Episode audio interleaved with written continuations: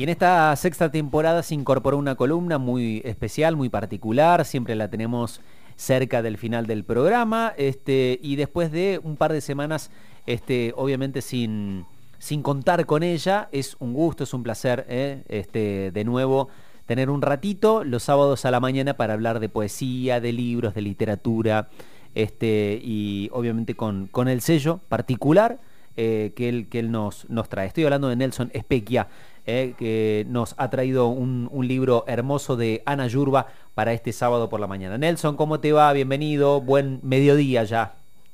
Bueno, muchas gracias, buen mediodía también para ustedes, fresquito mediodía. Eh, efectivamente, ya que anduve de viajes, se me ocurrió, eh, y, y, por lo tanto ausente de este interesantísimo programa de ustedes, en las últimas semanas le he traído un libro de viajes, el de Ana Yurba, Mapas y Cicatrices, para comentarlo eh, brevemente en este sábado, e invitar a conocer eh, la editorial, porque uh -huh. esta, esta editorial donde se publica este libro, Mapas y Cicatrices, es un proyecto interesantísimo, Andy, un proyecto muy cordobés, muy joven, uh -huh. que lo encabeza Agustina Merro, Córdoba. Agustina es una, una chica, una chica también muy joven que se ha alargado a hacer eh, libros de, de, alta calidad, ¿no? Y ya tiene ocho, creo, ocho o nueve, ya van por... por eh, es reciente uh -huh. la, su editorial con este nombre tan particular, Fruto de Dragón, y el logo parece ser un, un huevo de dragón, sí, no sé cómo sí, sí, sí. los huevos de dragones, ¿no? Pero bueno, después de la serie de Juego de Tronos, nos ha quedado que los huevos de dragón son escamados y este parece ser un huevo escamado entonces sería como un como un huevo de dragón y, y son libros muy pero muy cuidados muy cuidados muy el fruto de dragón es uh -huh. un fruto hermoso realmente da, es el placer que uno tiene al abrir un libro eh, hecho con tanto cuidado con tanta delicadeza en lo estético en lo artístico porque en casi todos ellos eh, la colección se llama precisamente Paseos, porque son libros de viajes. Uh -huh. Y esto es también una cosa muy interesante para estos días, Andy, porque yo creo que la literatura de viajes, que fue una literatura que tuvo mucha difusión en el siglo XVIII, en el siglo XIX, cuando el mundo a descubrirse en sus facetas, en sus últimas facetas ignotas, en sus últimas facetas salvajes.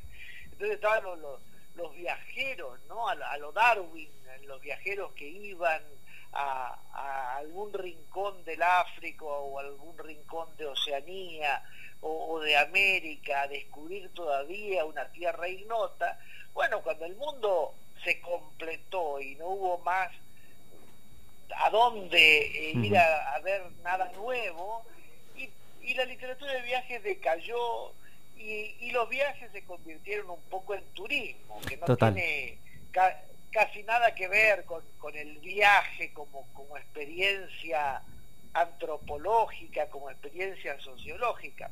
Y yo creo que estoy viendo en el panorama literario internacional que la pandemia, entre tantas cosas, entre tantas modificaciones que nos ha introducido, eh, ha recuperado eh, la literatura de viaje. Ahora hay una, una nueva manera de viajar después de haber estado esos dos años eh, encerrados eh, obligatoriamente por, por el virus, uh -huh. eh, hay una nueva manera de salir al mundo y, y, de no hacer el turismo masificado de la ruta típica, eh, sino ver el mundo con otros ojos y ver que esta aldea global en la que vivimos se vive de muchas maneras según sean los habitantes que, que la ocupan, ¿no? Qué bueno. y, y, y, esta colección de, de,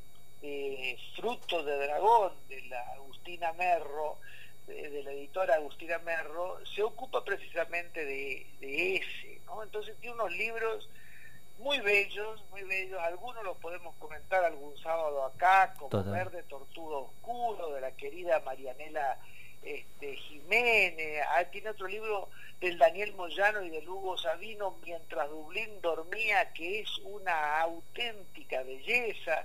Tiene, eh, editaron el Tolvanera, de la Laura Foschetti, eh, El mar nunca se acaba, de Liliana Villanueva, bueno, en fin, unos, unos libros, estos de todos autores eh, contemporáneos, nuestros, y ahora también han empezado a sacar, a recuperar algunos libros de algunos viajeros eh, que nos antecedieron, pero que hicieron unas obras memorables, y acaba de salir, por ejemplo, Merodeo Callejero de la Virginia Woolf, Merodeo Callejero, una aventura londinense se llama, con una traducción reciente de la Julieta Carrero, que, este, bueno, es un libro sería de los clásicos, ¿no? Pero este de Mapas y Cicatrices de Ana Yurba, que, estoy comentando, es un libro nuevo. Ana es una también una autora cordobesa eh, muy jovencita, muy, muy joven, es, licenciada de nuestra carrera de letras modernas en la Universidad Nacional de Córdoba y una gran viajera, ¿no? Se fue muy temprano, se fue de Córdoba, emigró prácticamente a, Barcelona con una excusa académica de algún máster o algo así, se fue a Barcelona, vivió 10 años en Barcelona, después se fue a Berlín, después se fue a Polonia, después se fue a, al Paso, al Paso, de una de las ciudades más violentas del mundo, ahí donde está la frontera entre Estados Unidos y, y México, la frontera de las maquilas, del Río Grande, donde pasan los inmigrantes ilegales.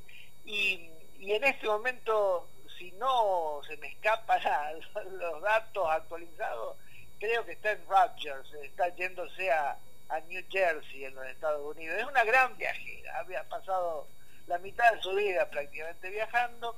Y este mapa y cicatrices es una, una forma diferente de contar el, viaje, ¿no? O sea, es según qué te está pasando, o sea, qué le está pasando al, al escritor, al, viajero en relación a la ciudad donde está viviendo. O sea, no es una guía de turismo. No, no, por supuesto. sino es un, un mapa, eh, como decía Borges, el mapa y el territorio, ¿no? O sea, aquella fábula borgiana donde el mapa este, el mapa ideal, el mapa perfecto era el que coincidía uno a uno con el territorio. Bueno, esta juega con esa imagen también y habla del territorio eh, interior, ¿no? En, el mapa, ¿no? Lo que, lo que te está pasando.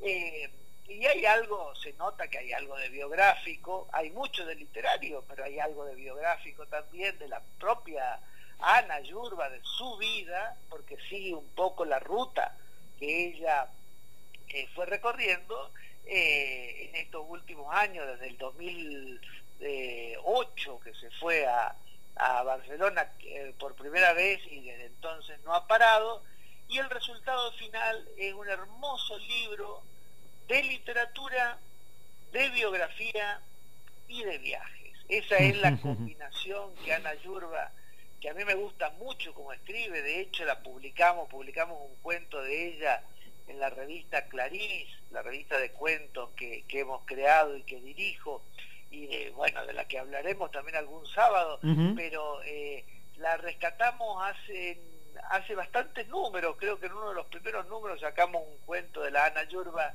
y, y ahora me encuentro con este libro eh, publicado por la Agustina Merro y veo que hay un crecimiento real, escritural en esta autora cordobesa eh, joven que nos trae una nueva manera de ver el viaje este, después del gran estancamiento, del gran frenazo este, civilizatorio, diría yo, que significó eh, esos años de, de enclaustramiento y, de mirar hacia adentro del departamento nada más, ¿no?